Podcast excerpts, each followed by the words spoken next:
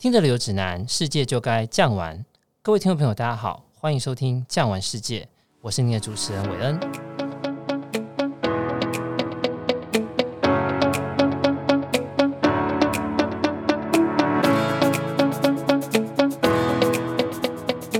上期我们提到，如果要到捷克，因为班机的关系，几乎都会经过奥地利的维也纳这个城市。所有人都知道，维也纳是音乐之都。不过，除了这个之外，你知道奥地利的湖泊、山峰、美景在欧洲是首屈一指的吗？你知道奥地利也是欧洲的甜点之国吗？今天我们就带您一探究竟。我们继续邀请到上集为我们精彩介绍捷克的米娅小姐，来与我们聊一聊这中欧的瑰宝——奥地利。Hello，米娅。Hello，大家好，我是最爱奥地利的米娅。哎，米娅，米娅，在你告诉我们奥地利有什么之前，我可能要先挑战你一下。上次呢，你说你最爱捷克，今天呢，你又说你最爱奥地利。请问一下，你怎么可以最爱两个国家呢？奥地利对你来说是什么样的存在啊？奥地利跟捷克呢，对我来说呢，就像手心手背都是我的心肝宝贝。如果呢，捷克呢是我的情人，带给了我很多的浪漫哦，奥地利就是我的老公，带给我非常丰富的生活。广阔的山景、湖景，不虚幻缥缈，稳稳当当的就在我眼前。吵架的时候，就像交响乐。我小孩在墙壁乱画，就是下一个艺术家克里姆席勒。当然，如果要抓住女人的心，就要抓住她的胃。我这老公呢，可是有满满的收入菜。真的耶！我现在要我女儿说出“爸爸，我爱你”，也是要用美食来利诱才会有用。上次啊，听你简短的提到奥地利，说到阿尔卑斯山也贯穿到奥地利，对不对？我们都知道啊，阿尔卑斯山的美。不过一提到阿尔卑斯山的美，首先都会想到瑞士。奥地利的山有瑞士漂亮吗？啊、应该这么说哦。如果呢，你只看山，瑞士呢确实是首选。但如果你要看山，又要看水，还要像仙境，那你绝对不能错过奥地利的人间仙境——最美小镇的哈斯达特湖，泼墨画大师张大千先生最爱的爱荷湖，还有呢，美到让克里姆画下五十多幅的阿特湖等等哦。这个奥地利的湖泊，但干净清澈，而且呢，环山围绕，其实每个地方啊，都像仙境耶。仙境，你的意思说，奥地利的湖区小镇基本上跟仙境是一样的吗？除了奥地利这个维也纳的大城市之外，周边的湖滨小镇竟然会比城市还精彩？不就一定要到湖区来住一个晚上吗？没错，如果可以，一定要住在湖区一个晚上最少哦。虽然呢，少了这个花花的世界，那种宁静感，尤其哦，你可以想象一下哈，早上天刚亮的时候，当你走出来散步的时候，你只会想到人生真的就。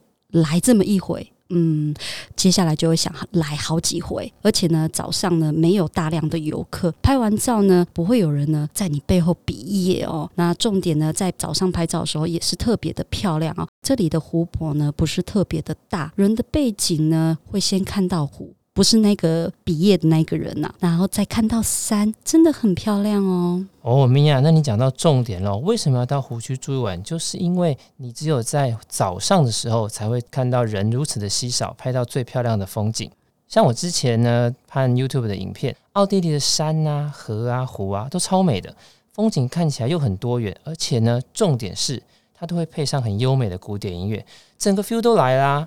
可是为什么欧洲这么多的地方，就只有奥地利维也纳被称为音乐之都呢？这就要说到在欧洲很有名的哈布斯堡家族，从十三世纪开始呢，成为欧洲世纪的霸主哦，领土呢也一直延伸到千里之外的西班牙。当时的维也纳呢，成为欧洲的权力枢纽。尤其呢，在十七世纪后，帝国呢开始兴盛，那艺术呢成为了这个全民运动。也吸引了无数的音乐家哈聚集，也让这个维也纳呢成为世界级的音乐之都哦。例如来自萨兹堡的这个莫扎特、海顿、德国的贝多芬、大小约翰斯特劳斯、卡拉扬，真的是大师云集，成就了这个音乐之都。甚至呢，呃，很多街道的名称呢都是用音乐家的名字来命名的哦。真的是这样子诶，所以说啊，你说音乐这个东西，口袋要有点深度才有办法做。说到口袋有深度啊，通常来讲，当你口袋有深度之后，除了去听音乐之外，应该家里面会挂满的画。艺术对于当时很有钱的帝国，应该也是非常重要的吧？可以跟我们聊一下维也纳或奥地利的艺术吗？说实在的呢，在大部分的欧洲艺术博物馆哦，都是放在这个没落的宫殿呐、贵族宅邸。但当时候呢，在维也纳地区呢，这个呃法兰兹约瑟夫皇帝呢，为了放这些艺术品呢，不惜拆掉整座维也纳的城墙哦，专门建造了许多博物馆，而且呢是专门放这个艺术品的。你看，他们就是对这个艺术是如此的重视，拆掉城墙来做博物馆，这也太厉害了吧！那你可以跟我们听众朋友说一下，他们到维也纳去可以看到哪一些大师的作品呢？意大利文艺复兴时期很有名的拉斐尔，然后还有荷兰最伟大的画家林布兰的作品都在维也纳艺术史博物馆。法国印象派大师莫内。啊，维也纳著名的分离派画家克里姆的《金色梦幻之吻》，还有这个二十世纪初表现主义的席勒，都在北维蒂尔宫。还有这个举世闻名，用水彩画就可以将野兔毛啊画得根根分明的杜勒，就在阿尔贝蒂纳博物馆。这些呢，全部呢都收藏在维也纳各个的博物馆里面。另外，喜欢建筑的，除了这个宫殿之外，走过路过，千万不要错过咱们的白水大师、白水公寓、白水艺术之家，真的就在路边看得到了。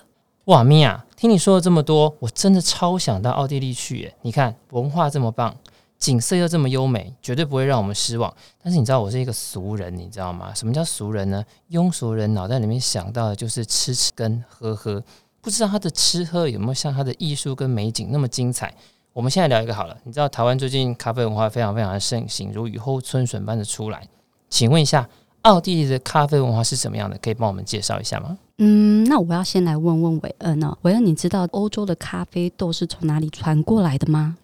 我知道啊，全世界的咖啡的老祖宗都在非洲，包含什么阿拉比卡、罗伯斯塔，所以是从非洲传去奥地利的吗？嗯，不是哦，是从土耳其。奥地利跟土耳其战争之后呢，土耳其战败了，留下了咖啡豆。后来呢，皇帝呢就把这些豆子赏赐给派去土耳其军队的一个小间谍，而这个小间谍呢，知道这个咖啡豆的美味哦，就在维也纳开启了第一家的咖啡馆，叫蓝瓶咖啡。日本很有名的蓝瓶咖啡就是用这个历史典故去命名的哦。蓝瓶我知道啊，台湾刚开幕的时候我还去排队排超久的耶。照你这么说，欧洲人喝咖啡是从奥地利开始的，那他应该有非常独特的咖啡文化吧？对，著名的奥地利诗人彼得先生就说了：“我不在家，就是在咖啡馆；我不在咖啡馆，就是在前往咖啡馆的路上。”这就是这样的紧密的关系哦。喝咖啡对当地人来说呢，就是一种日常的生活。奥地利人哦，几乎是一起床哦，就泡在咖啡馆里呢。原来这句话是奥地利的诗人讲的，我还以为是小七说的嘞。不过奥地利人对咖啡这么的疯狂，很奇怪。咖啡这种东西刚刚传进奥地利的时候，他们能够这么快的接受吗？我去土耳其喝过土耳其的咖啡，很苦诶、真的很苦。所以呢，喝土耳其咖啡的时候呢，都要配上一个很甜很甜的软糖来中和一下它的苦味哦。奥地利人的生活呢，在当时呢是非常优渥的、哦，所以呢，他们同时间呢也创造出来了非常精致的甜点来搭配，例如在德梅尔咖啡馆的奶油蛋糕。萨兹堡的皇家糕点师傅福斯特呢做的手工巧克力球，用黑色巧克力球包覆着开心果啊、啊杏仁糖啊，还有牛轧糖。其实呢，这就是当地最有名的莫扎特巧克力球的始祖。另外还有一款哦，巧克力蛋糕呢，中间夹着的杏桃酱做成的国宝级甜点哦，沙盒蛋糕。这些呢，都是你到奥地利的时候呢，一定要品尝的。天哪，这么多有名的甜点都是因为奥地利人想要搭配咖啡所创造出来的。奥地利人对咖啡还真的是有够疯狂诶，感觉如果是蚂蚁人去到奥地利，会开心的三天睡不着觉。欧洲各国的咖啡应该都各有特色吧？譬如说我们所最熟知的意大利会有摩卡、Espresso 啊，那奥地利的咖啡是什么样子的呢？其实呢，在台湾哦，我根本不知道什么是奥地利咖啡哦。但是呢，如果你说到这个米朗奇咖啡，大家就比较熟悉了哈。这个米朗奇咖啡呢，喝起来是什么味道呢？就是比较水感，那还有一种呢，是非常具有奥地利特色的，叫艾斯班拿，或者你叫做马车咖啡哦。就是在这个咖啡上面挤上一坨的鲜奶油哦，这些奶油是新鲜现打的，不甜而且超好吃。它有什么作用呢？它有保温的作用，而且呢还可以增添这个咖啡的独特的风味。所以如果你有机会喝到，千万不要为了怕胖就把那个鲜奶油给剥掉哦。那他的咖啡甜点都这么厉害，到奥地利去旅游的女生一定超开心的吧？不过呢，你也要为我们男生想一想，没有办法吃那么多甜点的男生，咸的呢有没有招牌的美食啊？哦，你知道吗？那干净无瑕的水源才能养得出鳟鱼嘛，对不对？哈，来到这个这么漂亮、这么干净的湖区，一定要品尝这个熊切烤鳟鱼，还有比脸大的炸肉排，超好吃的这个脆皮烧肉，还有比拳头还大的水饺，还有烤得嫩嫩的、带一点微甜微甜的猪肋排，还有还有我们皇帝最爱吃的清炖牛肉。我天哪！被你这样子一讲，我的口水都流下来了。你竟然随随便便就可以举出这么多奥地利的咸的美食，应该可以满足我们挑嘴的台湾人了吧？吃饱喝足了，我们去走一走，玩一玩吧。刚刚提到了奥地利，除了维也纳之外，奥地利还有什么地方您可以推荐给我们听众朋友一定要去参观的呢？呃，要看这个湖光山色的小镇呢，就一定要来到我们的哈斯达特。那如果你想要当 Elsa 练一下雷哥雷哥，就一定要来到我们的这万年冰洞。还有最美的公路哦，就一定要选这个大中山。还有有一个地方可以让你一眼望四，这个就是在夏夫堡哦。还有呢，如果你想要体验当一下矿工盐矿之旅呢，还可以在山洞里面搭木板车啊、溜滑梯啊，都很好玩哦。除了这个维也纳之外啊，这些地方哦，真的不能错过。还有呢，我要说一下最有趣的呢，就是会在户外呢最美的景点呢设置一个相机。你只要按下按钮，它就帮你拍好照，然后上传呢到他们的官方的网站哦。你只要自己下载，就可以下载你自己当下拍的这个美美的照片，很好玩，因为有一种到此一游的感觉。对耶，你看这样，如果没有朋友的人，还有单身狗，也可以放心的去玩了。它实在是一个又漂亮又干净的好地方，而且还有直飞的班机可以直接到。不过你这样飞到了奥地利机场之后呢，大众运输工具方便吗？呃，除了这个维也纳市区外哦，其他的地方确实是没有那么方便呐、啊。你要搭配着火车、当地的巴士转来又转去的。如果呢要自由行，真的要十分认真的做功课。但如果你想要轻轻松松一览湖光山色的美景，还有小镇的风光的话呢，我觉得还是自驾跟跟团哦会比较方便。哇，听你这么多，真的是让我觉得奥地利真的是一个超级美的地方，又方便。不过呢，米娅，我想最后要请你掏一下你的口袋。George，呃，救急吗？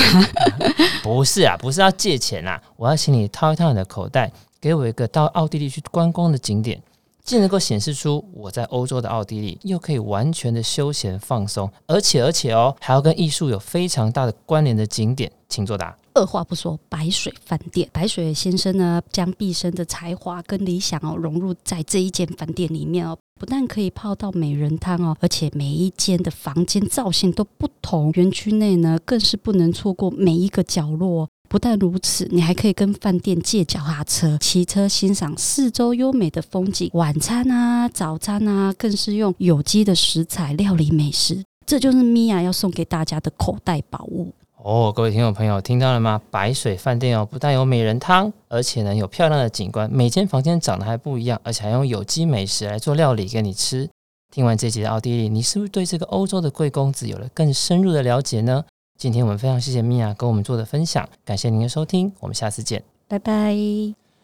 听完今天的节目，你是不是对奥地利的咖啡文化心生向往呢？你有属于自己的喝咖啡仪式吗？欢迎到 Apple Podcast 底下留言，我们会不定期的在 IG 限时动态回复哦。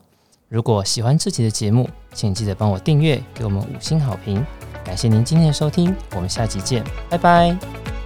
本节目由巨匠旅游制作播出。